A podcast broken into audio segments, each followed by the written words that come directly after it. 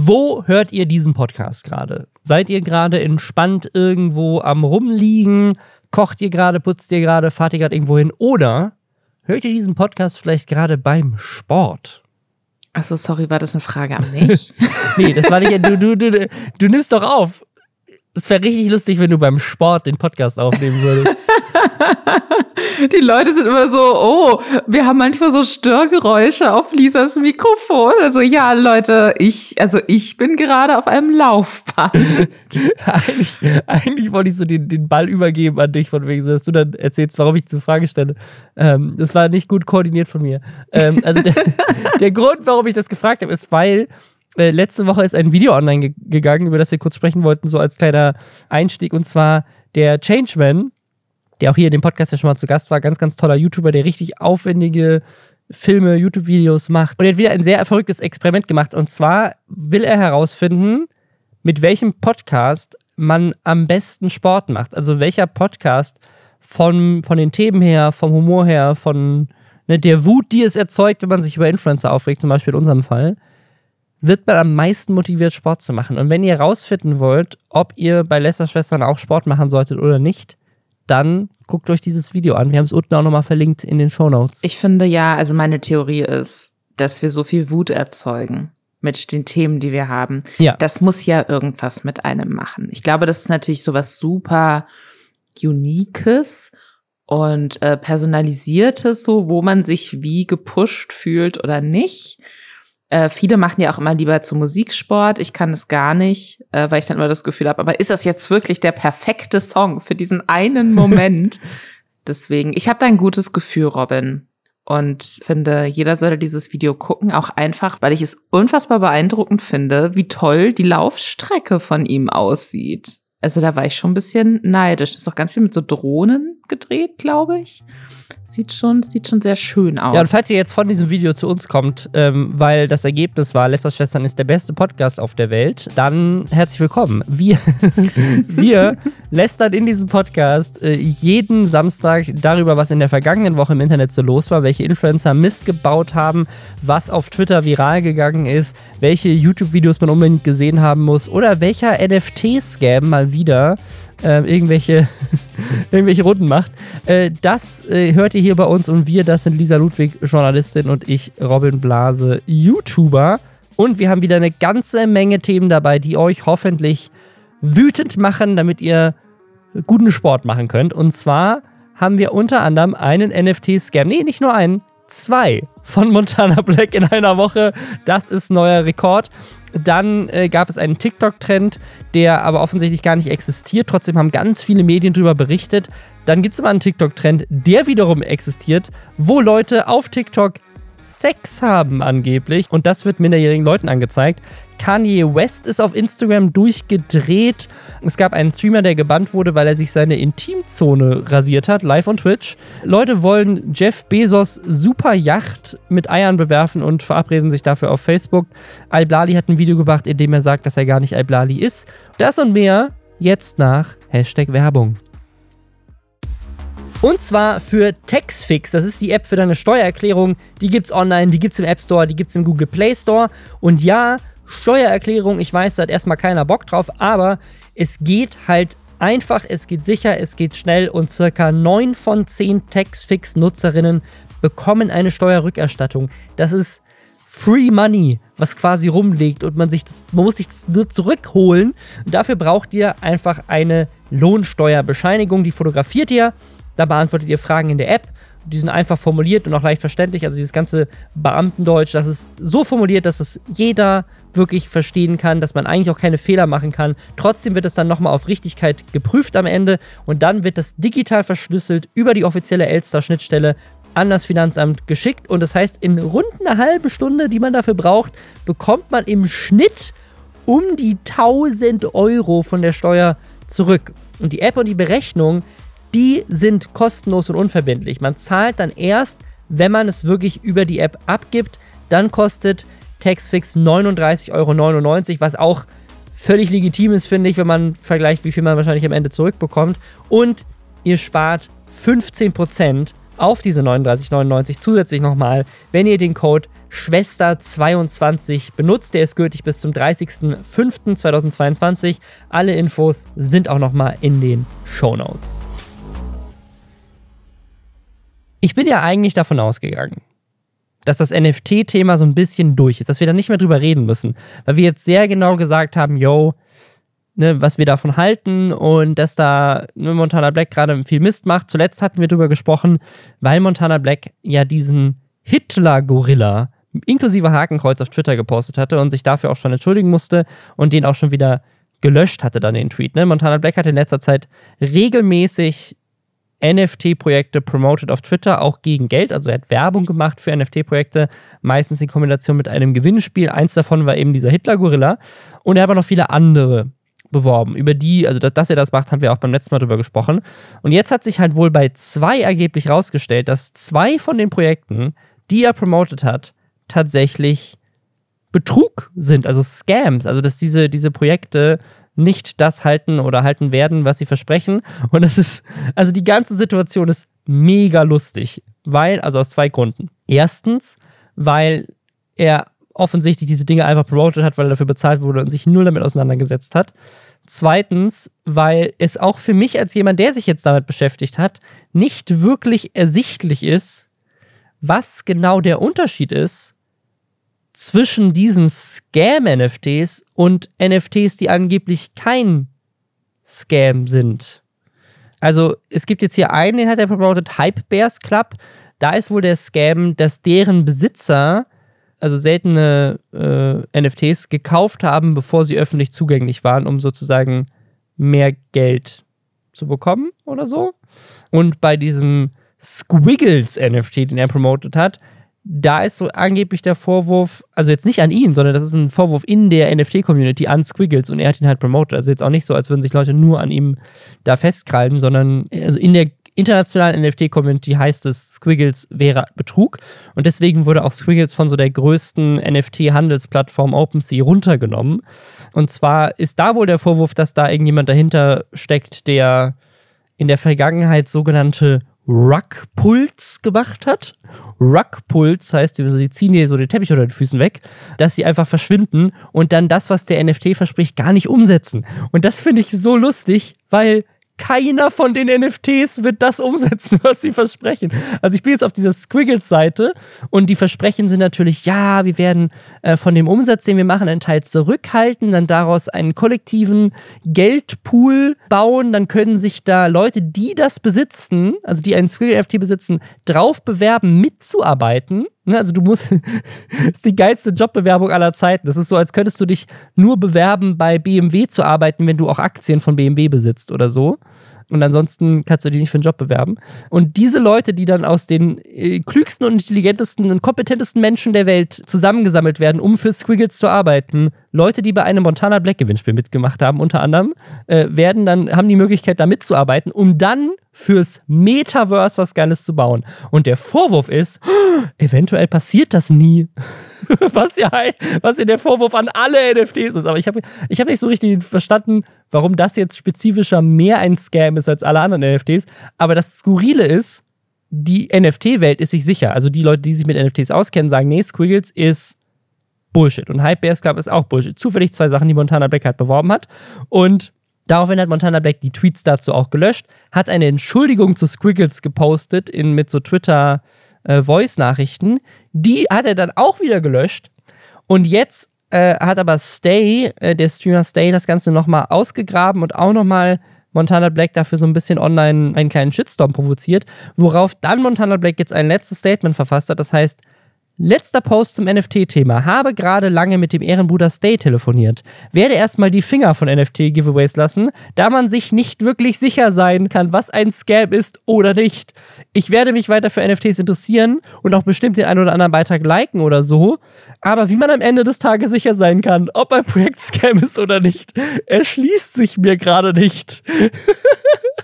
ähm, ich ich finde das ganz, ich finde das ganz spannend, dass sich diese, ähm, dass man quasi aktiv Werbung macht ja. für Dinge, wo man selbst für sich gar keine Instrumente ähm, ausmachen kann, mit denen sich sagen lässt, ist es jetzt ein Scam oder nicht. Das finde ich äh, spannend. Das finde ich eine spannende ähm, Business-Entscheidung dann auch einfach oder spannende, weiß ich nicht, Herangehensweise an Business-Sachen. Ähm, ich äh, hätte zum einen ganz gerne einfach auch, weil, weil ich da zum ersten Mal seit sehr langer Zeit einer Meinung bin mit Montana Black.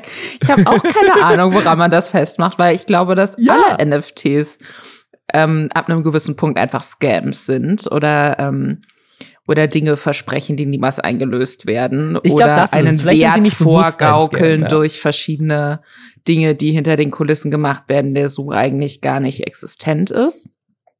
Ähm, und die Sache ist, ich hätte zum einen mal gerne dann so, so eine Vergleichsübersicht, weißt du, wie mit so verschiedenen ähm, Kühlschränken oder so. Wo gesagt wird, okay, wenn Sie das Modell nehmen, dann haben Sie diese Funktion und die sind dann so grün mit so einem grünen Haken. und dann ist daneben der andere ähm, Kühlschrank. Und was der halt nicht hat, da ist dann kein grüner Haken. Sowas würde ich mir für NFTs wünschen, einfach damit ähm, die unfassbar kluge in der Zukunft lebende NFT-Community einfach mal deutlich machen kann, äh, was denn jetzt Scams sind und was nicht. Und zum anderen habe ich zunehmend das Gefühl, dass diese NFT-Community einfach Hilfe braucht. Ich glaube, es wurde sich so lange über die lustig gemacht und das vollkommen zurecht, dass die sich jetzt so losgelöst haben von jeglicher Realität und, einer komischen kleinen Blase leben im ja, Internet. Ja.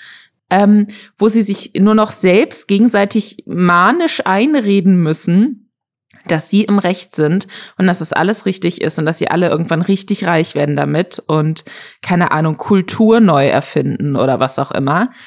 Einfach, weil sonst dieses, weil sie sonst diese furchtbare Erkenntnis zulassen müssen, dass sie sehr viel Geld in Bullshit gesteckt haben. Ich glaube, diese Leute brauchen Hilfe, Robin. Eins meiner absoluten Lieblings-Subreddits auf Reddit ist Leopards ate my face. Also Leoparden haben mein Gesicht aufgefressen, ne? Und äh, da, da geht es um Menschen, die Teil, also meistens geht es um, um Leute, die in irgendwelchen rechten, konservativen Bubbles sind, aber Menschen, die quasi irgendetwas glauben und dann realisieren, ja shit, ich bin verarscht worden. Es gibt auch ein anderes, das heißt, das heißt Self-Aware Wolves. Also das sind Leute, die quasi kurz davor sind zu realisieren, dass sie vielleicht falsch liegen. Ne? Und eins davon ist, ist zum Beispiel hier der Top-Post aller Zeiten in dem Subreddit ist, es ist echt frustrierend zu sehen, dass Leute, die eine Universitätsausbildung haben, extrem mehr Richtung beiden äh, lehnen ja, äh, Universitäten sind voll äh, mit Indoktrinierung für links, aber es sieht trotzdem blöd für uns aus. Wenn man es nicht besser wüsste, dann würde es so aussehen, als wären Trump-Supporter dumm, weil alle anderen gebildet sind. Solche Sachen. Ne? Also Leute, die so kurz davor sind zu realisieren, so, hm, warte mal. Und genau das Gleiche, finde ich, passiert in diesem Montana Black Post. Also er ist so kurz davor. Also er sagt so, hey, also ich werde weiterhin NFTs kaufen und mich dafür interessieren, aber ich werde sie nicht mehr bewerben, weil vielleicht sind ja manche davon ein Scam und ich weiß nicht, wie ich es unterscheiden soll. Ja, that, that's the point. Vielleicht solltest du selber kein Geld mehr reinstecken, wenn du selber nicht unterscheiden kannst, was ein Scam ist und was nicht. Ja, äh, oder Montana Black sieht einfach das, was ja hinter NFTs steht, und zwar sich so lange zu bereichern oder einfach falschen Hype aufzubauen, um sich dann anschließend durch Verkaufen der NFTs hart an anderen Leuten und deren Dummheit zu bereichern. Und ich, ich glaube, viele Leute, die NFTs geil finden und die da halt so richtig hart viel Werbung auch für machen, so die großen Leute, die eh schon Kohle ohne Ende haben, ich glaube, das sind gar nicht die, die da wirklich an so eine Zukunftssicherheit dessen glauben oder glauben, dass man damit die Welt verändern kann. Also nicht unbedingt die, die sich dann in ihrer illusorischen Internetbubble zusammenrotten und die auf jeden Fall Hilfe benötigen, um da wieder rauszukommen. Sondern meine Theorie ist so ein bisschen, dass die Leute, die eh schon Kohle haben und Werbung dafür machen und das alles so weiter hochhypen, dass das für die halt einfach so ein Investitionsding ist. Und die wissen aber eigentlich ganz genau, dass es Bullshit ist.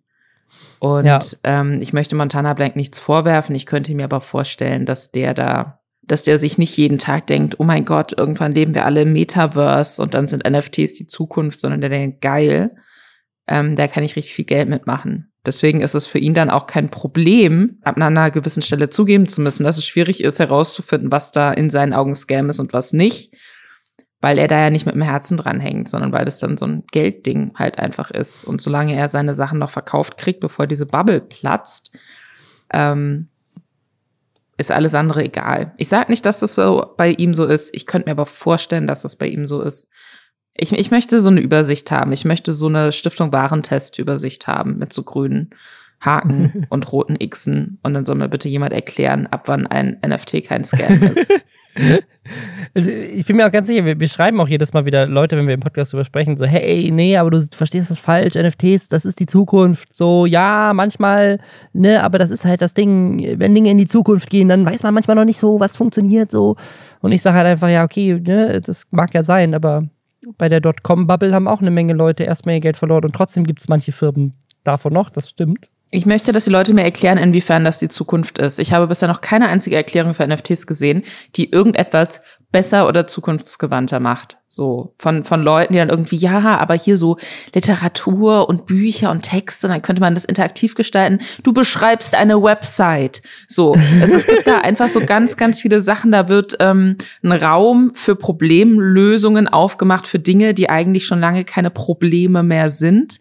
Und wenn das dann der einzige Weg ist, um NFTs sinnvoll erscheinen zu lassen, äh, langfristig gesehen, dann äh, sorry, dann bin ich nicht überzeugt. Ich, ich habe einen TikTok, ich habe einen TikTok gesehen neulich, was mich, was mir, was mir auch nochmal extra die Augen geöffnet hat. Und zwar war das so eine Frau, die meint, sie, sie arbeitet schon lange in der Tech-Industrie und sie guckt sich immer an, wenn, wenn sozusagen im Silicon Valley halt irgendwelche Leute kommen und irgendwie groß, oh ja, wir haben jetzt hier was Neues erfunden, voll geil. Und dann guckt sie sich immer an, ist das tatsächlich ein, ist das was, ist das ein, ist da ein neues Nomen dabei? Also ist da was Neues erfunden worden, was wirklich eine neue Technologie ist? Sind da, sind da andere Sachen drin, die man schon kennt?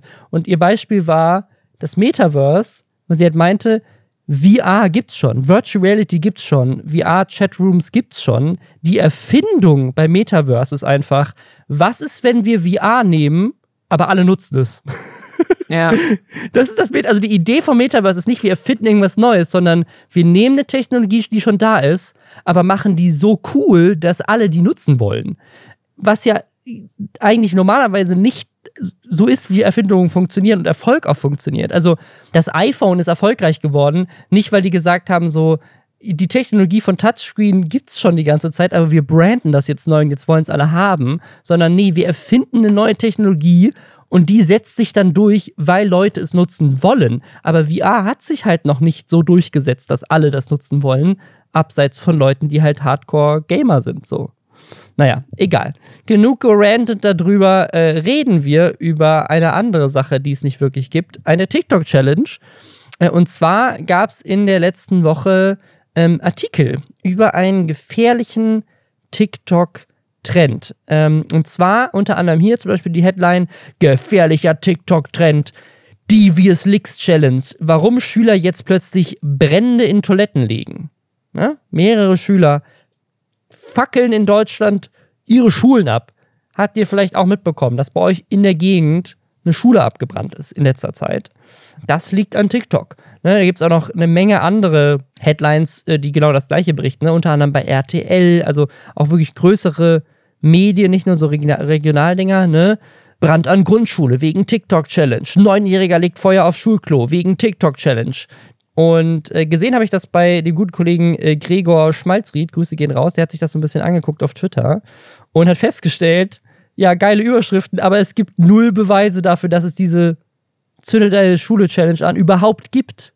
Es wird, also in den Artikeln steht halt, die Polizei hat halt gesagt, ja, es, ne, wir prüfen das jetzt, wo das herkommt, vielleicht ist es eine TikTok-Challenge. Und dann haben lauter Medien daraus gemacht, so, äh, eine TikTok-Challenge sagt, eure Kinder sollen Schulen anzünden, nehmt ihnen die Handys weg. Witzig, also vielleicht mal für alle, die uns jetzt zuhören. Wir haben quasi ein Doc, wo wir vor der Aufnahme, so die Tage davor, alle Themen drin sammeln und auch von ähm, lieben Menschen aus Robins Firma sammeln lassen die, äh, die man irgendwie im Internet gefunden hat. So, was sind die wichtigsten Internetthemen gerade? Arme Praktikantinnen, die das, die jedes YouTube-Video gucken müssen. und dann äh, und dann suchen wir quasi aus, okay, worüber wollen wir jetzt wirklich reden und dann arbeiten wir uns da richtig tief rein. Und ich erinnere mich noch dran, dass glaube ich diese Zünde deine Schule an Challenge dass wir die mal in dem Doc hatten, eben weil mehrere Medien darauf aufgesprungen sind. Und ich erinnere mich noch dran, dass wir vor der Aufnahme uns dann darauf geeinigt haben, dass es diesen Trend wahrscheinlich nicht gibt, weil es wirklich einfach ich habe manchmal das Gefühl, bei diesen ganzen TikTok-Sachen, niemand beschäftigt sich so richtig damit. Und dann ist alles, was vielleicht eine Person mal angesprochen hat auf TikTok, wird dann direkt zu so einem Trend stilisiert, so. Ohne dass sich da irgendjemand mal hinsetzt und sagt so, okay, Moment, aber was äh, gibt es denn da konkrete Anleitungen? Was äh, erhoffen sich die Leute davon? Hat das irgendjemand großes, reichweitenstarkes mal vorgemacht oder hat Leute dazu inspiriert, das zu tun? Und das, das, deswegen bin ich so immer extrem skeptisch, wenn ich in irgendeiner Headline das Wort TikTok-Trend sehe, weil ich das Gefühl habe, es sind drei Leute, die zufällig irgendwas Dummes mal gemacht und das dann auf TikTok erzählt haben. Und dann springt ein Medium auf und sagt, oh, das gefährliche Internet. Unsere Kinder werden jetzt alle zu Psychopathen und vielleicht kommt demnächst die Mord-Challenge.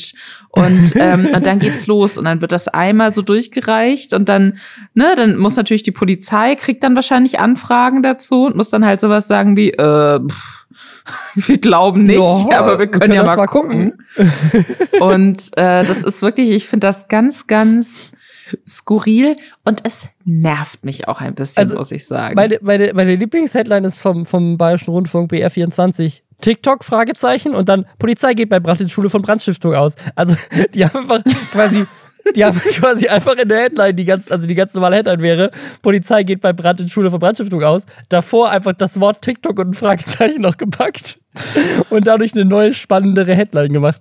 Ähm, das Ding ist, also das muss man ihnen auch lassen. Sie reden über diese Devious Lick Challenge. Und das ist eine Challenge, die es tatsächlich gab in den USA. Ich weiß nicht, ob das je nach Deutschland geschafft hat, wo Leute aber Sachen aus Schulen geklaut haben. Und da gab es natürlich auch Vandalismus, weil Leute ganze Toiletten geklaut haben. Da ist viel, viel auf, vor allem auf Schultoiletten geklaut worden, was Sinn macht, weil das ein Ort ist, wo Kinder ohne Lehrer hingehen können und Sachen einpacken können und mitgehen lassen. Da ist viel Toilettenpapier geklaut worden, Seifenspender ne, und teilweise halt auch ganze Toiletten, die Leute aus den Wänden gerissen haben, angeblich.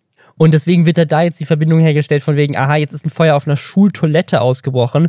Vielleicht war das auch die Devious Lick Challenge. Das Ding ist nur, und das ist halt die Sache, die man dann vielleicht recherchieren sollte, wenn man eine TikTok-Challenge macht, dann filmt man das ja in der Regel auch für TikTok.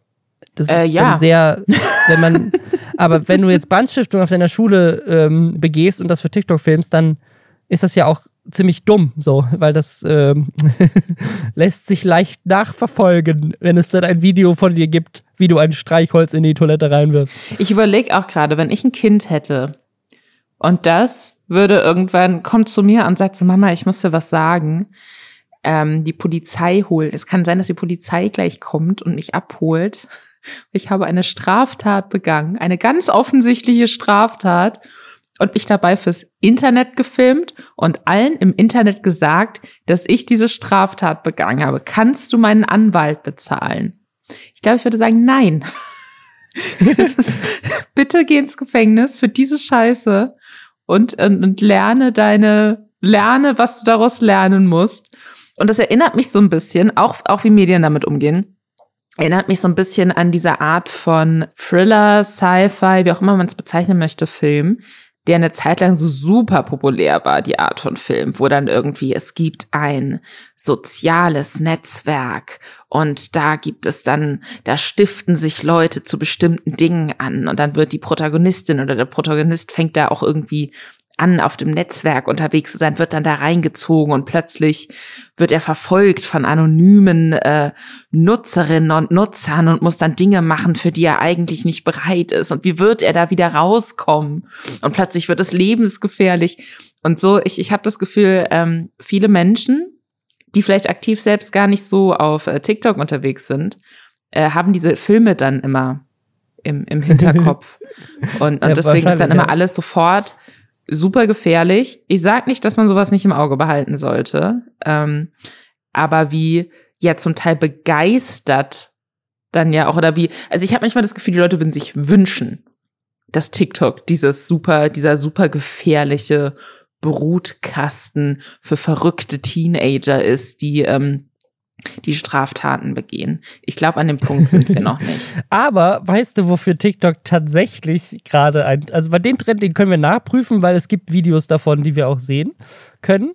Ähm, und zwar ein echter, ein, ein, realer Trend, obwohl man Trend natürlich immer so ein bisschen in Anführungszeichen setzen muss. Ne? Es gibt mehr als eine Person, die das auf TikTok gerade macht und damit erfolgreich ist. Und zwar, mein Lieblingstweet dazu ist, Why is fucking on TikTok Live a trend right now? Folks need help. Äh, und zwar tatsächlich, das ist ja auch ein, ein, Artikel von der Standard, TikTok zeigt Minderjährigen pornografische Livestreams. Das, jetzt denkt ihr bestimmt, okay, warte mal, haben die keine Filter? Wollt ihr mir sagen, da laufen Pornos auf TikTok? Nein, tun sie nicht. Es passiert etwas weitaus skurrileres. Frauen, sind meistens Frauen, tun so in TikTok-Livestreams angezogen, als hätten sie gerade Sex während des Livestreams. Also, um euch mal so ein Beispiel zu geben, es gibt ja ein Video, wo eine Frau halt im Bett liegt und man sieht ihren angezogenen Oberkörper. Sie hat das Handy so ein bisschen in der Hand und filmt sich quasi so relativ nah Selfie-mäßig. Also man sieht halt so ne, bis, bis kurz zum, ein bisschen über dem Bauchnabel sogar. Ne? Also man sieht Brüste, man sieht Gesicht, aber halt, wie gesagt, sie hat einen Top an, sie ist angezogen. Ne? Und dann wackelt sie halt so, als hätte sie gerade Geschlechtsverkehr. So, sie wackelt halt hoch und runter. So. Und die wackelt, die tut halt einfach so, als, als, als, als würde sie wackeln. So, die wackelt, sie, sie, sie bewegt sich halt einfach auf dem Bett von selbst. So. Und es sieht halt so aus, wenn du rüber swipest, als, als hätte sie Sex. Und dann guckt sie halt in die Kamera und macht halt das, was du bei jedem TikTok-Livestream auch machst, so, ja, danke, User573, danke für die Rose, danke. Ja, ja, komm weiter, äh, klick, klick, mach das Plus weg und drückt auf das Herz, Leute. und es ist einfach so skurril. Aber das Ding ist halt, das ist das, was TikTok fördert. TikToks Livestream-Algorithmus, also TikToks Algorithmus als solches, ist mega geil. So, ne? TikTok ist extrem gut da drin, das für dich zu finden, was dich interessiert. TikToks Livestream-Algorithmus ist die dümmste Idee der Geschichte. Es ist einfach so seltsam. Also die Art und Weise, wie das funktioniert, nämlich dass Leute hängen bleiben und dass vor allem auch Kinder hängen bleiben an Inhalten und dann nicht weiter swipen und dann viel Watchtime in dem Livestream generieren, fördert halt nicht qualitative Inhalte, sondern es fördert richtig dumme Inhalte. Und das, was jetzt gerade passiert, ist quasi der neueste Trend in dem, was man auch bei Max Emre und so weiter gesehen hat. Also Max Emre ist ja der, der immer diese Livestreams gemacht hat mit, mit so einem Rasierer, der, der sozusagen mit so einem, der wahrscheinlich nicht mal an ist und es läuft einfach nur so ein Geräusch von einem Rasierer ähm, den er sich an die Haare hält und sagt so, wenn ich, wenn hier 500 Leute zugucken, dann rasiere ich mir eine Glatze. Leute, ich brauche mehr Rosen. Spendet mehr, spendet mehr. Wenn mehr spenden, dann rasiere ich meine Glatze. So, und dann macht das natürlich nie und ist aber drei Stunden live und die Leute bleiben halt hängen und manchmal geht, die gehen halt dann nach zehn Minuten weg, aber das hat so viel Watchtime generiert auf TikTok, dass der Livestream immer mehr Leuten angezeigt wird, immer mehr Leute bleiben hängen und wollen es sehen. Und auch wenn die dann nur eine Minute bleiben und es ihnen dann zu dumm wird, weil er es nie macht, kommen immer mehr neue Leute dazu. Und das gleiche, ein ähnlicher Trend, der in, in, in, den letzten Monaten war, ist, dass Leute so tun, als würden sie gleich Maden essen. Also die haben dann irgendwie so, so Maden, Würmer, halt so Dinge aus so einem Tierladen, die du halt normalerweise, da, ne, irgendwelchen, also Tierfutter, ne, einfach Insekten, die du halt so kaufen kannst, die auch noch leben haben die dann auf so einem Teller und haben einen Löffel und dann tun die so, als würden die gleich essen. So, aber sie essen, also es gibt einen Typen, da habe ich es mal gesehen, dass er es isst, aber die meisten essen es nicht. Ne? Die tun die ganze Zeit so, als würden sie gleich diese Mahnen essen und sagen so, hey, wenn mir jemand eine Rakete schenkt, ne, da musst du dann wieder äh, Münzen für kaufen, echtes Geld für ausgeben, dann esse, dann esse ich den Wurm. Ich esse den Wurm, Leute. Schick, ne? Und das ist halt, das ist halt das Ding. Und dann bleiben halt die Leute dran, weil sie sehen wollen und manche geben dann tatsächlich auch Geld aus. Bei Max Emre gab es ja dann noch den Trick, dass er angeblich Leute dafür bezahlt hat, dass sie ihn bezahlen, damit es dann so aussieht, als hätte er eine aktive Community, damit dann mehr Leute vielleicht incentivized sind, auch mitzumachen. Also wirklich verrückt. Das, das fördert der TikTok-Livestream und jetzt fördert er, dass Frauen so tun, als hätten sie Sex, damit ihnen Leute Geld spenden. Und es ist aber quasi so die PG USK 12 Variante von Sex, die da gezeigt wird. Das ist quasi Softcore-Pornografie in der Selfie-Perspektive auf TikTok Live. Es ist richtig skurril. Also ich finde, man muss auf jeden Fall drüber sprechen, wie, wie schwierig es ist, ähm, dass sowas Leuten einfach reingespült wird. Also die Sache ist, äh, ich habe gestern zum Beispiel, ich fand das Thema so spannend, ich habe gestern aktiv versucht, äh, mir solche Dinge auf die For You-Page spülen zu lassen. Also ich bin so ein bisschen, es, gibt auf äh, Twitter so ein äh, Thread, der da ja ein bisschen viral gegangen ist, sage ich mal, wo eben viele Leute und wir auch zum ersten Mal davon gehört haben, äh, dass es diese Videos eben gibt oder diese Livestreams eben gibt. Und äh, da darüber ließen sich dann so ein paar Usernamen irgendwie rausfinden. Und dann ähm, bin ich das mal bei TikTok so durchgegangen, habe nach denen gesucht. Und das sind auf jeden Fall ähm, viele junge Frauen einfach, die dann auch auf ihren Instagram-Kanal verweisen und oder auf ihren OnlyFans-Account und äh, die aber größtenteils auch entweder also wenn sie noch existieren, dann sagen sie auch so, ja Leute, ich darf gerade keine Live-Videos mehr, äh, ich darf gerade nicht mehr Livestreamen oder die Accounts existieren nicht mehr und äh, wurden dann einfach mit einer 2 hinter dem Usernamen nochmal neu hochgezogen. Ähm, ja. Das heißt, ich habe jetzt tatsächlich äh, bis auf Reactions auf solche Videos auf TikTok akut nichts mehr in die Richtung gefunden. Ich kann mir vorstellen, dass da gerade auch relativ ja, hart ja. dagegen ähm, durchgegriffen wird. Was ich aber spannend fand, ist, dass ähm, das TikTok generell, und da fällt dann für mich auch irgendwie so ASMR mit rein, ähm, dass da live-mäßig einfach sehr, sehr gut Dinge funktionieren, die man bisher vor allem aus so bestimmten äh, Twitch-Metas irgendwie gekannt hat. Also zum Beispiel also der, die Person, die das gerade anguckt, wird suggeriert, sie ist ganz nah jetzt an dem Creator oder der Creator ja, ja. dran. Es gibt irgendeine Art von persönlicher Zuwendung. Sei das, dass man so ein Pseudo-POV-Ding hat, habe ich jetzt Sex mit dieser angezogenen Person? Oder sei das, dass jemand flüstert und sagt so, alles ist gut, guck mal hier das Geräusch, mach die Augen zu, ich kämme deine Haare. Oder so, ne? Also das ist irgendwie sowas, ganz Unmittelbares ist, wie eine Art, ja, äh, ja. ja auch ein bisschen so, ne, Live-Cam, wenn wir jetzt im pornografischen Im Bereich bleiben, Live-Cam-Situation, nur im ersten Schritt erstmal umsonst, weil du ja auch zugucken kannst, ohne der Person was zu schenken. Wie das dann von der Person ähm, gefördert wird, dass ihr was geschenkt wird, ist dann nochmal eine andere Geschichte, aber ich finde es total spannend, dass es was ist, was, glaube ich, gerade auch so im, ähm, im Zusammenhang mit der Pandemie nochmal größer geworden ist. Also ich kriege zum Beispiel, ich bin ja auch komplett in so ein ASMR-Rabbit Hole reingefallen und ich höre das wirklich extrem oft zum Einschlafen und ähm, finde das total spannend, dass ich auch auf TikTok fast ausschließlich solche Inhalte angezeigt bekomme, wo dann irgendwie auch offenkundig hunderte Leute parallel Livestreamen und ASMR machen, weil es ein, ein Publikum dafür gibt. Ja, ja. Und äh, ich glaube, und das ist jetzt der große feuilletonistische Bogen, den ich hier schlagen möchte, ähm, ich glaube, dass das äh, was mit einer, mit einer einsamen Gesellschaft auch so ein bisschen zu tun hat. Ich habe ähm, ich habe jetzt diese Woche einen Artikel, der schon ein bisschen älter ist, also aus dem letzten Jahr, glaube ich, aber nicht extrem gut fand gefunden, wo es halt darum ging, so dass Menschen auch in Filmen und so immer attraktiver werden und immer, dass man immer auch so ein, der Körperkult wird halt immer ausgefeilter, immer perfekter. Aber gleichzeitig gibt es Studien, dass Leute immer weniger Sex haben, gerade junge Menschen, die mit dieser perfekten Äußerlichkeit aufwachsen. Mhm. Und ähm, und den, den Artikel habe ich total gefühlt, weil ich schon auch glaube, dass das so ist. Ja, ja, ich glaube, es hat auch viel damit zu tun. Also, ich, ich immer wieder Theorien gelesen, dass es viel damit zu tun hat, dass Leute halt einfach nicht mehr gelangweilt sind. So die Entertainment die ganze Zeit. Ähm, aber vielleicht ist das auch noch, vielleicht ist es auch noch das, ja. Ich glaube, es ist tatsächlich eher so dieses Ding, ähm, ne, Selbstoptimierung. Und, ja. und bin ich jetzt peinlich? Ist es weird, wenn ich einfach möchte, wenn ich eine Schwäche zum einen natürlich irgendwie zugeben muss und wenn ich wenn ich möchte, dass jemand weich und nett und nahbar zu mir ist. Und ich glaube, das mhm. hängt da schon mit zusammen. Ich möchte einen Satz zitieren, den finde ich ganz, ganz fantastisch, über den denke ich nach, seitdem ich den gelesen habe.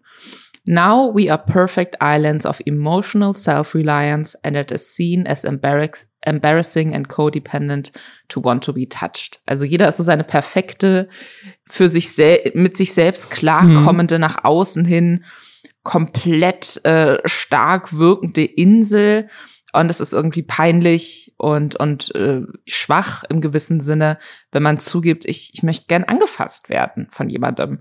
Und ich glaube, dass ähm, vielleicht äh, spanne ich da den Bogen zu weit, aber ich glaube so, dass solche Videos auf TikTok so wahnsinnig gut funktionieren, ähm, die auch so eine sehr krasse Nähe suggerieren zu der Person, die das gerade macht. Das, ähm, das hat sicherlich auch damit zu tun. Ich, also ich muss sagen, ich finde, das ist der weitaus schönere Ansatz. Und ich lasse den jetzt mal so stehen, ähm, weil ich finde, ich finde, das ist auch gut. Ich finde es gut, dass wir in diesem Podcast auch mal sowas äh, was Philosophischeres drin haben. Mein Ansatz ist, ich gucke hier gerade ein Video, wo eine Frau stöhnend auf dem Bett liegt und, und sich so tut, als hätte sie Sex. Das hat 200.000 Views, also 198.000 Leute gucken live dabei zu. Hier ist, ein, also es ist nicht jetzt live, sondern ein Recording. Ein anderes darunter 80.000, wo eine Frau genau das gleiche macht, mit einem riesigen Teddybär im Hintergrund. Dann ist hier noch eins mit einer, da, die ist verkleidet als Spider-Gwen, also sie hat ein Kostüm. Mhm, ja, und da sind, da sind sogar so, so Klatschgeräusche mit, mit drin. Das hat, das hat 60 50.000 Views.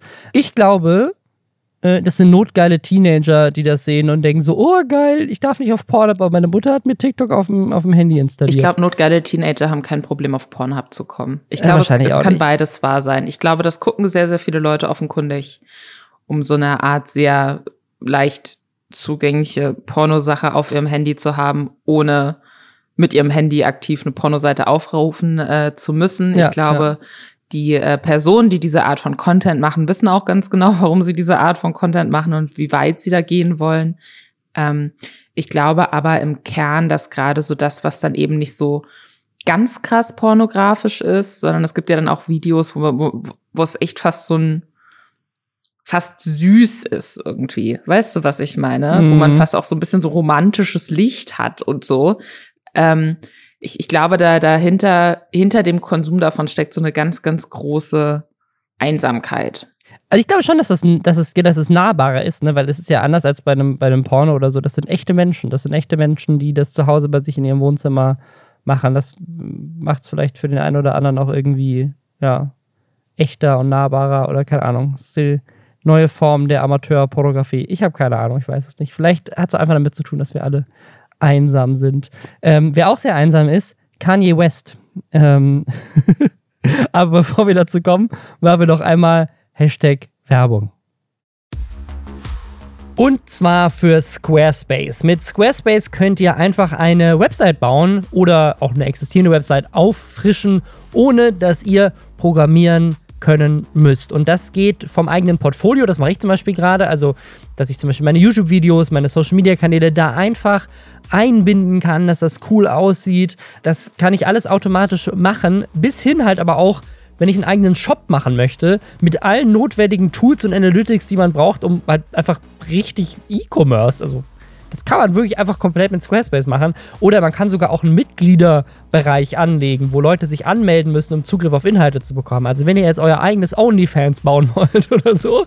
Äh, also es geht wirklich alles, was man sich vorstellen kann. Das kriegt man so umgesetzt mit Squarespace. Und das Wichtigste, es sieht halt auch einfach gut und professionell aus. Und es gibt da vorgefertigte Designs, an denen man sich orientieren kann. Man kann das aber auch komplett selbst zusammenstellen mit ganz vielen unterschiedlichen Designoptionen. Ich bin gerade selber in dem Prozess noch, meine eigene Website da mal zu machen und äh, es ist einfach verrückt, was man alles machen kann. Äh, von, von den Animationen, du kannst, du beim Scrollen so Animationen haben oder Hintergründe, die sich bewegen und so. Das ist mir ehrlich gesagt schon fast schon wieder zu krass für das, was ich mit meiner Website machen will, aber es geht halt einfach und ist, das sieht gut aus. Und wenn ihr auch das alles mal ausprobieren wollt, erstmal komplett kostenlos, dann geht auf squarespace.com slash Schwestern. Das ist eine kostenlose Probephase und dann, wenn ihr mit der Website online gehen wollt, dann könnt ihr den Promocode Schwestern nutzen, um 10% Rabatt auf den ersten Kauf einer Website oder Domain zu bekommen. Also probiert's mal aus, spielt mal mit rum. Link ist in den Show Notes. Kanye West und Kim Kardashian, die haben sich ja schon seit längerer Zeit getrennt und Kim Kardashian ist jetzt zusammen mit Pete Davidson. Und äh, Pete Davidson ist äh, ein sehr lustiger Typ, äh, einfach auch ein sehr weirder Typ. Kanye West ist auch ein weirder Typ. Pete Davidson ist, ist vielleicht einfach ein bisschen emotional stabiler als Kanye West, weil Kanye West, ne, der hat ja auch äh, in der Vergangenheit schon über seine psychischen Probleme gesprochen, kommt nicht so wirklich damit klar, dass seine Frau jetzt mit ihm zusammen ist. Was auch verständlich ist irgendwo, muss man sagen. Trennung ist nie leicht.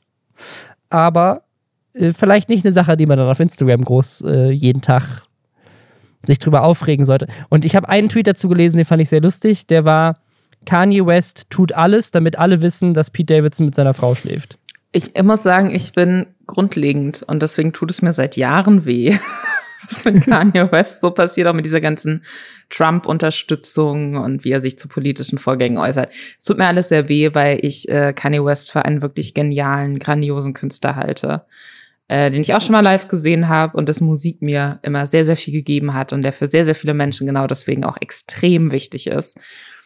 Und ich muss sagen, ich war jetzt wirklich am vergangenen Wochenende hing ich mit offenem Mund nachts vor Instagram, weil Kanye offensichtlich dann wieder so ein, ne, so ein Punkt hatte, wo es ihm einfach ja. nicht gut ging und wo er dann fast so ein bisschen manisch, ohne dass ich jetzt aus der Entfernung irgendwie, ne, irgendwelche therapeutischen Einblicke geben kann oder was auch immer, bin ich auch überhaupt gar nicht befähigt dazu.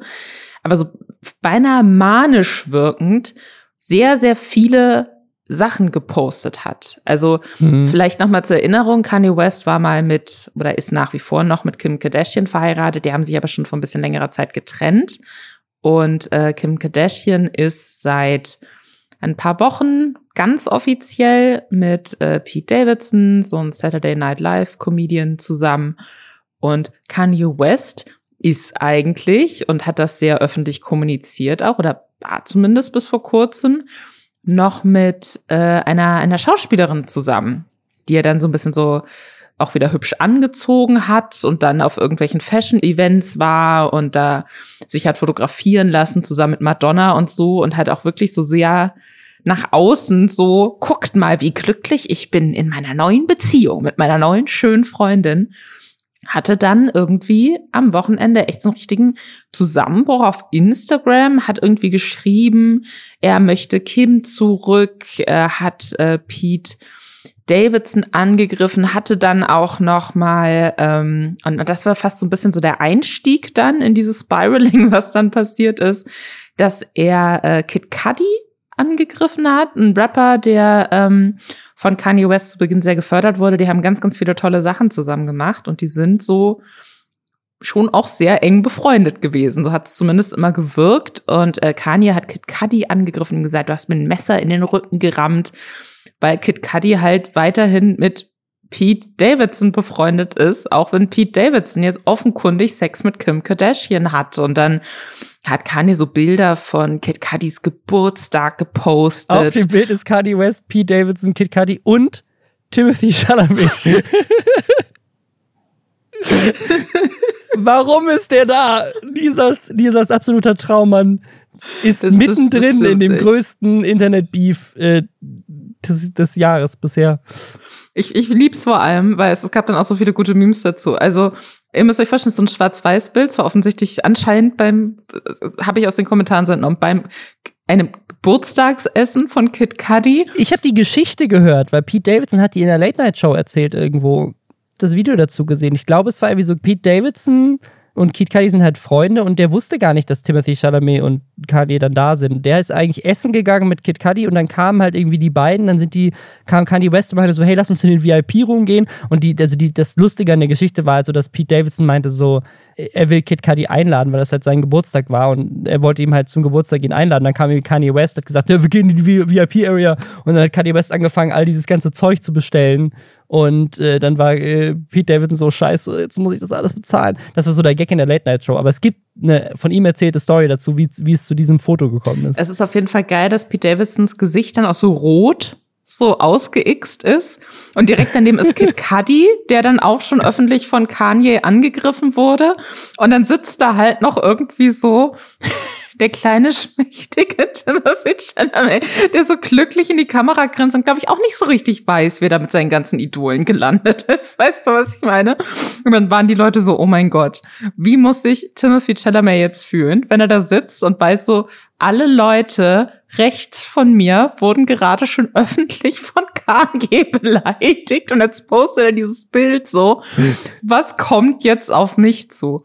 So, also das war auf jeden Fall so der Einstieg in diese Sache. Und dann äh, gab es weitere Posts, so äh, in denen unter anderem gesagt wurde, die Leute, also Kanye hat seine Fans dazu aufgerufen, Pete Davidson, den er dann nur noch so Skeet genannt hat, aus welchen Gründen auch immer, ähm, in der Öffentlichkeit anzuspucken, wenn sie ihn sehen. Hat dann, ich weiß nicht, ob er diese Memes selbst gebastelt hat oder ob ihm das zugeschickt wurde, aber es gab dann ähm, Bilder so von dem Marvel-Film Infinity War, wo, äh, wo dann so sein Gesicht auf das äh, Gesicht von Captain America gefotoshoppt wurde und Pete Davidsons Gesicht war auf dem Gesicht von Iron Man und dann haben die sich so böse angestarrt. es gab so ein komisches Venom-Bild auch noch. Er hat, er hat auch Pete Davidson, äh, meinte so, Kit Cudi ist befreundet mit du weißt schon wer, also you know who, also was, was halt bei Harry Potter Lord Voldemort immer genannt wird. Das ist so richtig.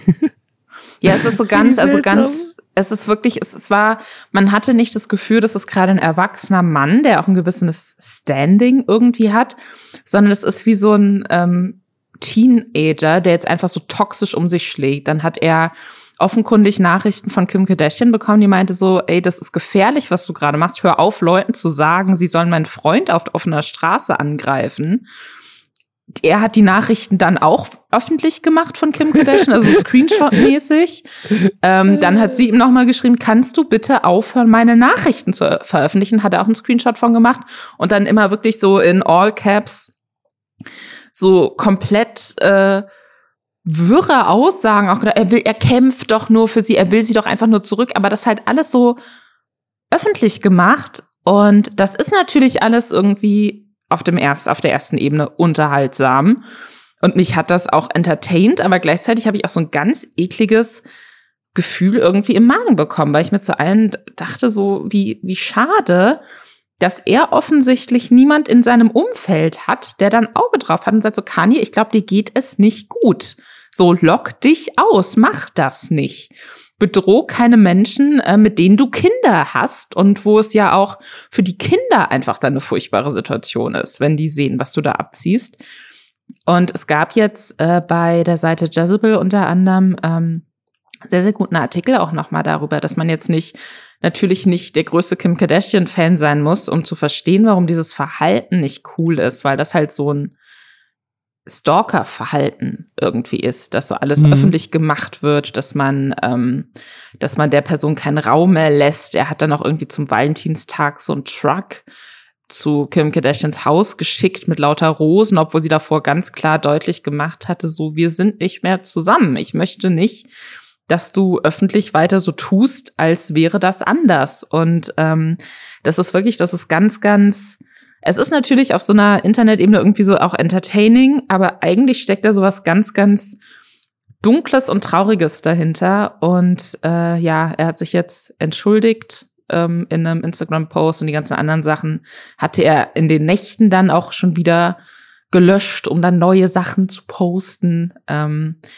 aber das ist echt, das fand ich sehr, sehr besorgniserregend letztes Wochenende. Ich habe keine gute Überleitung zum nächsten Thema, aber es ist auch ein bisschen besorgniserregend. Wow. Die Überschrift CSGO-Streamer banned after shaving genitals live on Twitch. Ähm, ein Streamer wurde gebannt auf Twitch, nachdem er sich live im Stream seine Genitalien rasiert hat. Äh, live on Cam gab, war, dann hat es dann auch auf Reddit viral gegangen, dass der Clip von dem Video, der ist inzwischen gelöscht. Ähm, aber du siehst einfach alles, ne? Der, der, der ist da halt einfach on Cam und rasiert sich halt einfach fleißig. Warum? Ist so ein bisschen unklar, aber äh, das ist natürlich dann viral gegangen, weil es irgendwie einfach so super skurril war und dann ist er von Twitch gebannt worden. Inzwischen ist der Kanal aber wieder online. Also offen. Also ich weiß gar ich verstehe das nicht so richtig. Ich verstehe Twitch nicht so richtig. Wann ist etwas ein Permaban und wann ist etwas nur ein Zeitbann? Also der, der Mann hat seine Genitalien komplett entblößt live on cam und hat irgendwie ein paar, ist ein paar Tage gebannt worden, ist jetzt wieder da. Aber was halt, was halt spannend zu wissen ist, der Typ hat irgendwie 81 Abos, wovon sicherlich ein paar auch jetzt über diesen Skandal gekommen sind. Also der ist völlig, völlig irrelevant und man könnte, man könnte ihm vorwerfen, dass er das vielleicht gemacht hat für Aufmerksamkeit. Also weil jetzt halt alle auch drüber reden, inklusive uns jetzt gerade.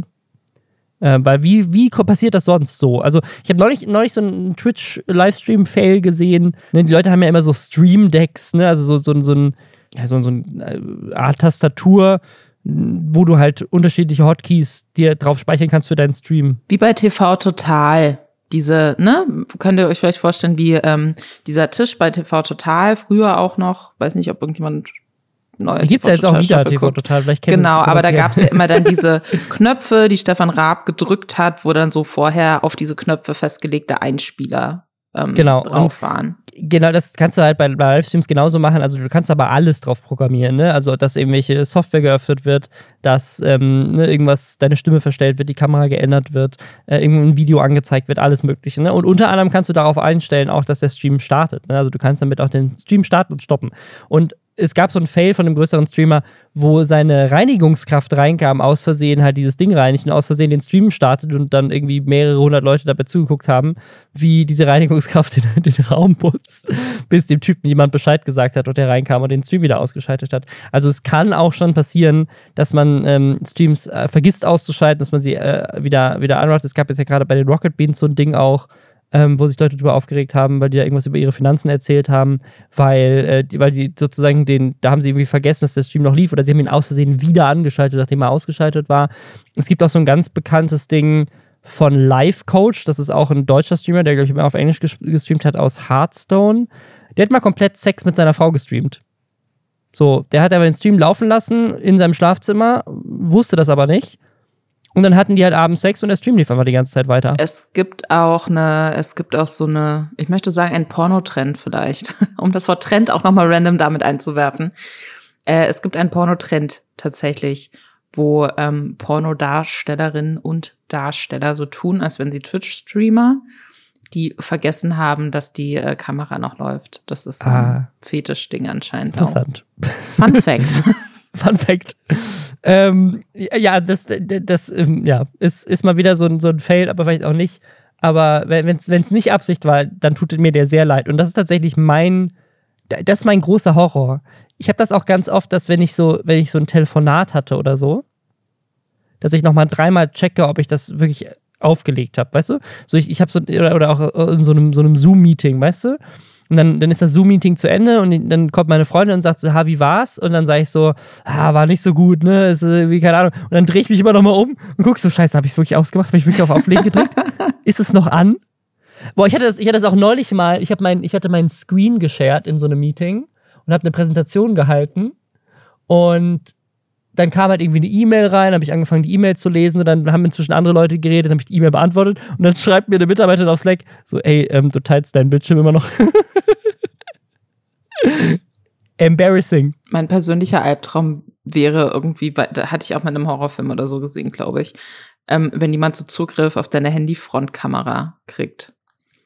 Ja, weißt du? Ja. Und dann keine Ahnung, liegt man abends irgendwie im Bett und scrollt noch irgendwo dumm rum und sieht halt so super durch aus oder keine Ahnung, man sitzt auf der Toilette und ist auf Twitter oder so. Das sind lauter so Sachen, äh, da denke ich viel zu oft drüber nach. Das finde ich ganz, ganz vorstellen, finde ich extrem unangenehm und ähm, ja, ich glaube jetzt wirklich in dieser in dieser Twitch-Sache ich, ich glaube, ich kann mir nicht vorstellen, dass das, ähm, dass das Zufall war oder dass das so was war. Also ich dachte, oh shit, falschen Knopf gedrückt. Weil, also man sieht halt wirklich, ich, ich kann mir keine Situation vorstellen, in dem sich jemand in seinem, ähm, also so ganz ne, organisch in seinem Wohnzimmer oder seinem Streamingraum oder Schlafzimmer, ich glaube, das streamt aus seinem Schlafzimmer, ich glaube, man sieht im Hintergrund immer so ein Bett, ähm, vor seine, vor sein Streaming-Setup stellt und da dann anfängt, äh, seine, seine Genitalien zu rasieren. Ich kann mir nicht vorstellen, ähm, in welchem Zusammenhang das und dann so, oh nein, zum ersten Mal, ich schon seit Jahren rasiere ich meine Genitalien immer von meiner ausgeschalteten Kamera. Immer vom Computer ersten Mal auf dem ist sie angeschaltet. Ich kann, ich kann es mir einfach nicht, ähm, ich kann mir das nicht vorstellen. Ich kann mir echt vorstellen, dass das einfach so ein, so ein Stunt war in der Hoffnung, äh, als einer von fünf Milliarden Counter-Strike-Spielern auf Twitch hatte so ein bisschen die Hoffnung, dass er damit halt vielleicht zu so einem Kult-Following kommt und darauf seine Karriere aufbauen kann. Ähm, ich weiß nicht, wie viele, wie viele Abonnenten oder Follower er vorher hatte, aber ich meine, mit 81 hätte ich mir mehr erwartet. Also da wäre ich, glaube ich, enttäuscht. Wenn ich das gewesen wäre, ich dachte mir, das ist jetzt so der richtig geile Move für meine Karriere zu starten, wäre ich mit 81 Followern nicht zufrieden. Äh, hat sich auf jeden Fall für nichts äh, entblößt. Äh, wenn es unabsichtlich war, tut er mir leid. Wenn es absichtlich war, dann ähm, haben, kennen jetzt alle seinen Namen, aber niemand guckt ihn trotzdem. Beziehungsweise die Erwartungshaltung ist natürlich jetzt auch eine andere. Ne? für den Content, der so kommt. Eine weitere Headline, die ich diese Woche sehr spannend fand, da geht es auch um Eier, aber nicht um rasierte, sondern ums Werfen äh, von Eiern. Ähm, und zwar auf die Yacht von Jeff Bezos. Ich weiß nicht, wer es mitbekommen hat. Jeff Bezos hat sich eine unglaublich krasse Superjacht äh, bauen lassen in den Niederlanden. Und das war schon mal direkt ein Skandal, weil diese Yacht ist zu groß, um da rauszufahren. Es gibt da eine Brücke ähm, von der Werft quasi bis ins offene Meer und diese Brücke muss quasi auseinandergebaut werden, damit die Yacht da durchfahren kann, weil sie zu groß ist. Und dann gab es schon einen Skandal, weil irgendwie der Bürgermeister oder was weiß ich von dieser Stadt erst meinte so, ja, das machen wir. Und dann haben alle gesagt so, hey, warte mal, aber hast du nicht mal gesagt, diese Brücke, das ist, keine Ahnung, ich weiß nicht, was irgendwie eine, das eine denkmalgeschützte Brücke ist oder sowas. Aber auf jeden Fall haben sich Leute darüber aufgeregt, dass diese Brücke auseinandergebaut werden soll. Dann meinte er so, ah, nee, machen wir doch nicht. Wir bauen die doch nicht auseinander und dann irgendwie wieder doch. Also es war irgendwie so ein Hin und Her und auch die, da haben Leute sich über die Werft lustig gemacht und über Jeff Bezos, der gar nichts dafür kann. Also ich meine, kann sich viel über Jeff Bezos beschweren, aber darüber, dass er bei einer Werft ein Schiff bestellt und die Werft nicht vorher gecheckt hat, wie man dieses Schiff dann aus der Werft rauskriegt, ist jetzt nicht unbedingt, das ist nicht eine Sache, mit der er sich persönlich beschäftigt hat, wahrscheinlich. Ähm, auf jeden Fall äh, finden Leute Jeff Bezos kacke und deswegen gibt es ein Facebook-Event, bei dem aktuell 21.000 Menschen mitmachen wollen, bei dem sie sich treffen wollen, um verfaulte Eier auf seine niegelnagelneue frische Yacht zu werfen, wenn die aus der Werft rausgefahren wird. Also ich, das, die Zahl klingt jetzt sehr groß, so 16.000 sind interessiert und äh, 5.000 haben gesagt, dass sie mitmachen. Achso, ja, genau, 21.000 Leute haben, haben kommentiert, ja, du hast recht, es sind 21.000, die kommentiert haben, aber 5.000 Leute sind vielleicht dabei. Ob die dann wirklich kommen, ist eine andere Frage. Aber äh, allein wenn da schon irgendwie 20 Leute sind und Eier auf diese Yacht werfen. Am besten finde ich übrigens das Vorschaubild. Das ist so ein gefotoshopptes Bild von der Yacht und dann so ein Typen, der Eier wirft und direkt und dann vor dieser Brücke und man sieht die Eier so langsam rüberfliegen und auf dem Segel einschlagen. Da hat sich jemand richtig viel Mühe gegeben, das in Photoshop einigermaßen realistisch nachzubauen. Ich, äh, ich, ich finde es auch wunderschön. Ich bin sowieso immer Fan von so halb Amateur-Photoshop-Collagen, ganz großer Fan. Ähm, vielleicht nochmal ähm, wichtig zu wissen, also es ist bei diesem Event steht jetzt quasi so der 1. Juni 2022 ab 17 Uhr drin. Ähm, die Sache ist aber, es gibt wohl angeblich noch weder ähm, einen offiziellen Termin, an dem das passieren könnte, noch ähm, ist das safe, dass das passieren wird. Also es wurde, es ist, ist wohl so, dass Jeff Bezos angeblich angeboten hatte, das dann natürlich auch zu bezahlen, den Aufwand und ähm, der städtische Projektleiter Marcel Wahlravens ähm, hatte auch schon gesagt, dass sie der Sache offen gegenüberstehen. Diese Brücke wird wohl auch seit äh, 1994 nicht mehr genutzt sondern wurde durch einen Tunnel ersetzt. Ich glaube, was die Leute einfach abfuckt, und, und das verstehe ich absolut, ist diese, dass, dass da einfach so, wenn, wenn man halt reich ist, dann kann man halt alles machen. Und dann ist es egal. Und dann kann man sagen, bitte baut mal hier diese Brücke jetzt ab, weil mein Boot ist zu groß. So, ne? Während, keine Ahnung, Amazon-Mitarbeiterinnen und Mitarbeiter äh, in Flaschen pinkeln müssen weil sie keine Pause machen dürfen. Das, das ist irgendwie so ein weiteres ähm, Bild von so einer himmelschreienden Ungerechtigkeit und Zweiklassengesellschaft. Und äh, deswegen verstehe ich diese Wut auf jeden Fall. Ganz unabhängig davon muss ich auch nochmal sagen, dass ich den Appeal von Yachten überhaupt nicht checke. Ich verstehe, warum, warum will man das? Also ich, ich glaube, ich, also ich, ich würde gerne mal auf einer Yacht fahren, einfach so, ich meine, umwelttechnisch auch nicht so geil, aber so, weißt du, so von so, bist, fährst du so im Mittelmeer rum zu unterschiedlichen Städten, besuchst die und hast irgendwie bei ein geiles, edles Hotel, aber die zu besitzen, das habe ich nie verstanden, weil, also, das ist ja quasi wie so eine private Kreuzfahrt oder so. Das klingt ja irgendwie schon ganz geil, aber die zu besitzen, das kostet so unglaublich viel Geld. Und ich will ja, also wie viel Zeit willst du auf so einer Yacht verbringen? Also, das ist ja mal geil für irgendwie zwei Wochen, vielleicht auch noch mal einen Monat, wenn du super reich bist und nichts zu tun hast. Aber so, dann irgendwann wird es doch langweilig. Du bist da so ein kleines Schiff die ganze Zeit. Also ich verstehe es nicht. Voll. Gut, ich muss dazu sagen, ich habe auch unfassbare Angst vor tiefem Wasser. Ich auch. Und ich habe auch, ich bin auch, ich bin auch schon, ich bin, habe schon mal als Kind, haben wir meine Kreuzfahrt gemacht, ich habe die ganze Zeit gekotzt. ich war vor ein paar Jahren irgendwie auf so einem Schnellboot und dachte wirklich die ganze Zeit, ich sterbe. Das war ich, ich habe wirklich in Todesangst gelebt. Mir, ich, ich muss mich glücklicherweise nicht übergeben, aber nee, verstehe ich überhaupt nicht. Äh, ich, ich bin gegen diesen Brückenabbau, aber auch einfach, weil ich äh, Jeff Bezos nicht ausstehen kann und ich möchte, dass er sich über Dinge ärgert. Deswegen bewerf sie mit Eiern, ich äh, unterstütze das. Dieselbe Frisur wie Jeff Bezos hat Iblali. Ist dem so?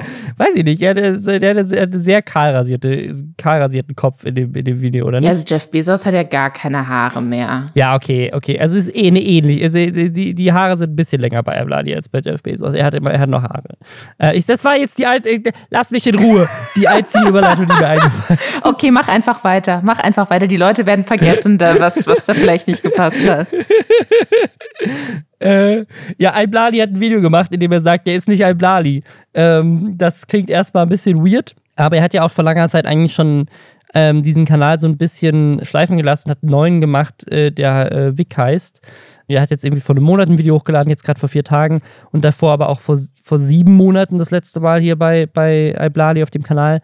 Ähm, also er hat ja generell so dieses, ähm, dieses Ding aber äh, so ein bisschen zurückgelassen. Aber Iblali, ne, 2,5 Millionen Abonnenten hat der Kanal immer noch, der war halt mal einer der absoluten Größen. Ne? So 2012, 13, so die Zeit 2011, ne, 12, 13, äh, als er halt, als er angefangen hat, ne? der ist 2011 angefangen, aber so, äh, der war mal ein richtiger Star auf YouTube. Und in letzter Zeit hat er aber auf diesem Kanal gar nichts mehr gemacht und jetzt hat er halt ein Video gemacht, in dem er darüber redet, dass dass er mit dem Image, was er aufgebaut hat auf diesem Iblali-Kanal, eigentlich sehr unglücklich ist, weil das ein Charakter ist, den er gespielt hat. Der wollte so, ne, ich weiß nicht, ob er sich noch immer erinnert, wer doch Iblali kennt, aber der hat immer so unglaublich schnell gesprochen. Also es gibt niemanden, der so schnell spricht wie Iblali in diesen Videos. Das, das war halt ein Charakter und das war, glaube ich, auch der Charakter, der ihn zum Erfolg mitgebracht hat. Ne? Es war halt einzigartig, es war Comedy, Leute fanden das lustig, fanden diese Art und Weise, diese aufgeregte, hektische Art und Weise auch irgendwie cool. Aber ähm, jetzt sieht er sich nicht mehr in der Rolle und deswegen hat er jetzt diesen Wick-Kanal erschaffen, weil es halt einfach ein bisschen besser zu, dem, zu der Persönlichkeit passt, die er ist, weil er wohl auch immer Probleme damit hatte, dass Leute ihn halt auf Fan-Treffen oder so halt ansprechen und erwarten, dass er so ist wie der Charakter, den er spielt und das ist er halt nicht. Und ich habe so ein bisschen das Gefühl, dass das ein Problem ist, was mit dem er nicht mhm. alleine ist. Also, dass, ne, die meisten Leute sind von der Kamera nicht so wie im echten Leben. Also, ich bin in diesem Podcast auf jeden Fall weitaus mehr so, wie ich bin, als in einem YouTube-Video, weil ein YouTube-Video ist natürlich geskriptet und da mache ich auch mehrere Takes. In dem Podcast labern wir einfach mehr oder weniger eine Stunde lang vor uns hin, ne? Aber ähm, in einem, in einem YouTube-Video oder einem Livestream ist es ja auch nochmal anders, weil da bist du einfach live. So, da da ist auch deine Persönlichkeit, da bist du immer noch am Performen. Also auch in diesem Podcast performe ich ja. Ich finde es halt, ich finde es insofern spannend, auch wie er das so erzählt und wie er das aufmacht, weil äh, klar, jeder ist irgendwie anders, wenn die Kamera läuft weil man hat nicht immer unfassbar viel Energie oder man hat nicht immer unfassbar viel ja, Bock, ja. aber wenn es ein Job ist, dann ist es eben ein Job und dann muss man zumindest so ein Basislevel an energetisch sein und so mitbringen und natürlich will dir niemand dabei zugucken, wenn er dich vor die Kamera setzt und die das, die ganz genau merken, ah, okay, die Person würde jetzt lieber auf der Couch liegen eigentlich realistischer YouTuber. So, ey Leute, ich habe jetzt einen Satz gesagt, jetzt habe ich keinen Bock mehr. Ich lege mich jetzt erstmal eine halbe Stunde hin und mache das Video dann weiter. Ich, was, was ich halt interessant finde, ist, dass gleichzeitig ja auch von Anfang an immer ganz viel darüber gesprochen wurde, was an YouTube-Stars ja eigentlich so spannend ist, ne? Dass die quasi so total echt sind und dass man da jemanden bei seinem Gun, dass man, dass ein jemand da sehr nah an sich ranlässt und so. Und ich glaube, dieser, dieser Eindruck, auch einfach, weil ja so dieses äh, Stardom von YouTuberinnen und YouTubern einfach immer größer wird und auch immer durchprofessionalisierter wird, wie, wie Videos auch entstehen und was da auch an Geld und an Werbeintegration und so dranhängt, habe ich das Gefühl, dass so dieses, das ist alles total echt und man ist total nah dran an den Leuten dass das auch beim Publikum mittlerweile angekommen ist, dass das eigentlich gar nicht mehr unbedingt so ist oder vielleicht auch nie richtig so war immer zwingend, ne? Weil wenn sich da jetzt jemand hinsetzt, mhm. der in der Zeit auf YouTube groß geworden ist, ähm, wo man eben noch so dieses, die sind ganz genau so, wie sie sich zeigen und das ist kein professioneller Moderator, das ist ein echter Mensch, eine echte Privatperson jetzt hier wenn sich so jemand jetzt hinsetzt und sagt, Leute, ich habe mir da eine Persönlichkeit ausgedacht, von der ich dachte, dass die gut funktioniert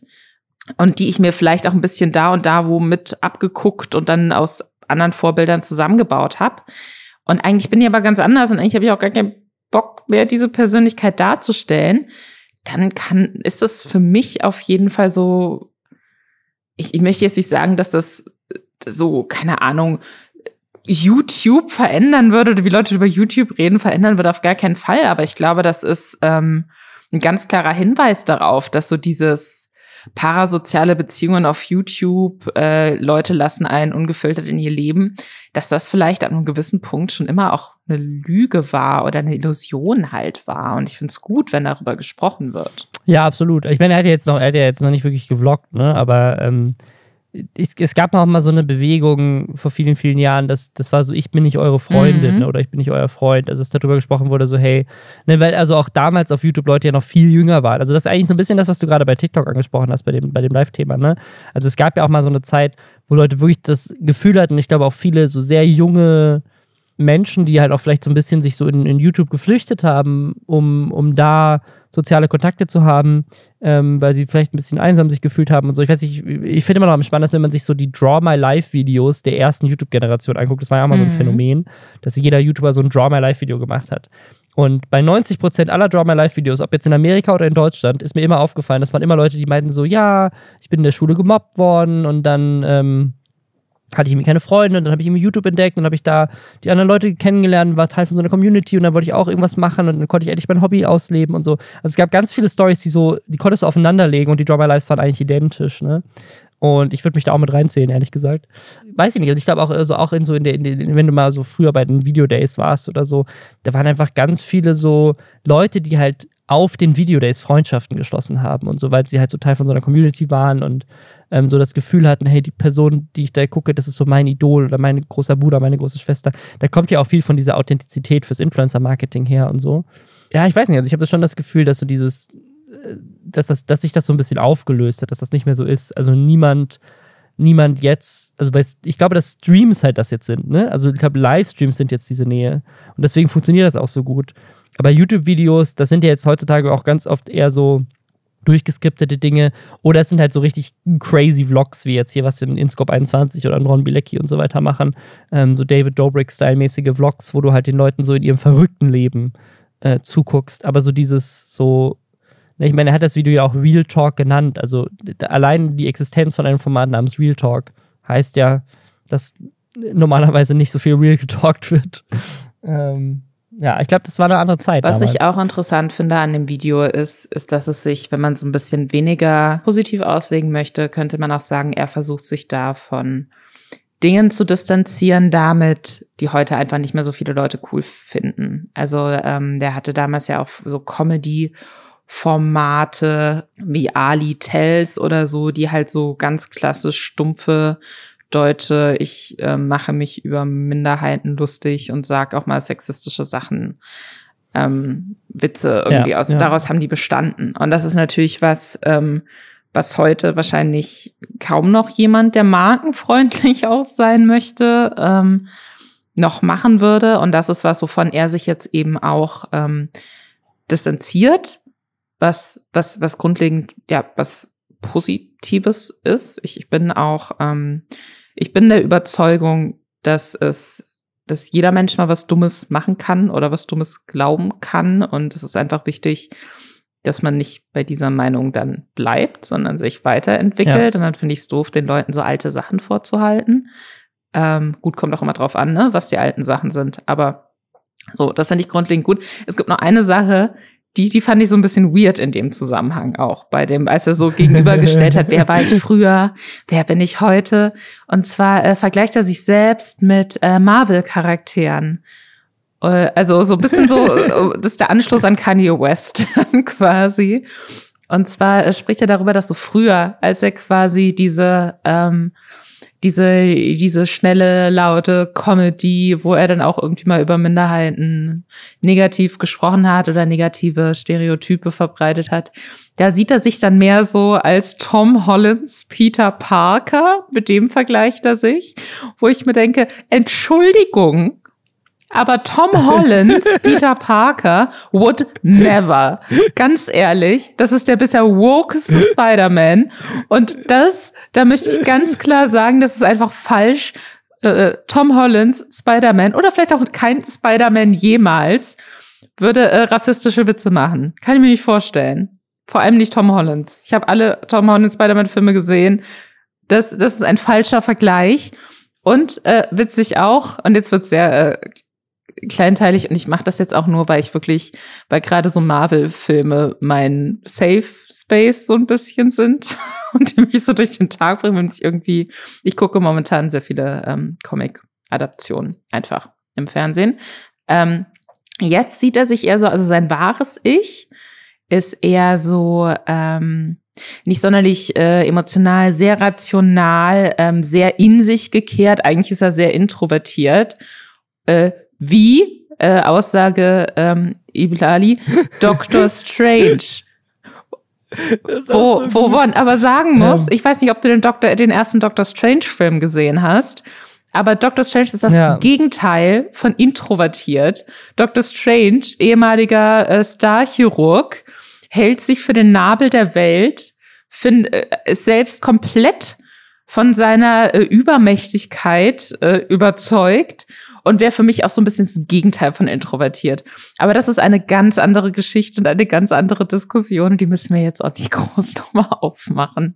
Spannend aber. Was glaubst du, welcher, welcher Marvel-Superheld, wie würdest du dich jetzt so, wie würdest du dein wahres Ich so umreißen? Ähm, äh, mein wahres Ich ist, ist, äh, ist äh, ganz klar Hulk.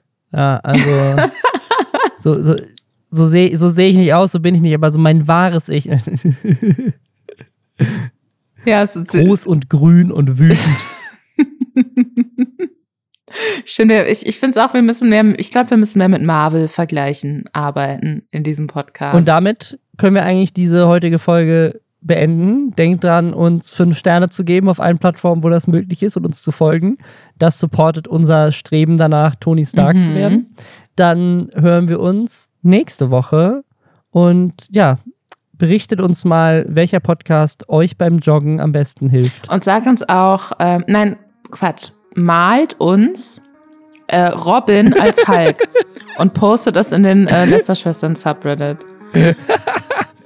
Sehr gut. Auch das gerne. Hausaufgaben. Bis dann. Bis dann. Ciao.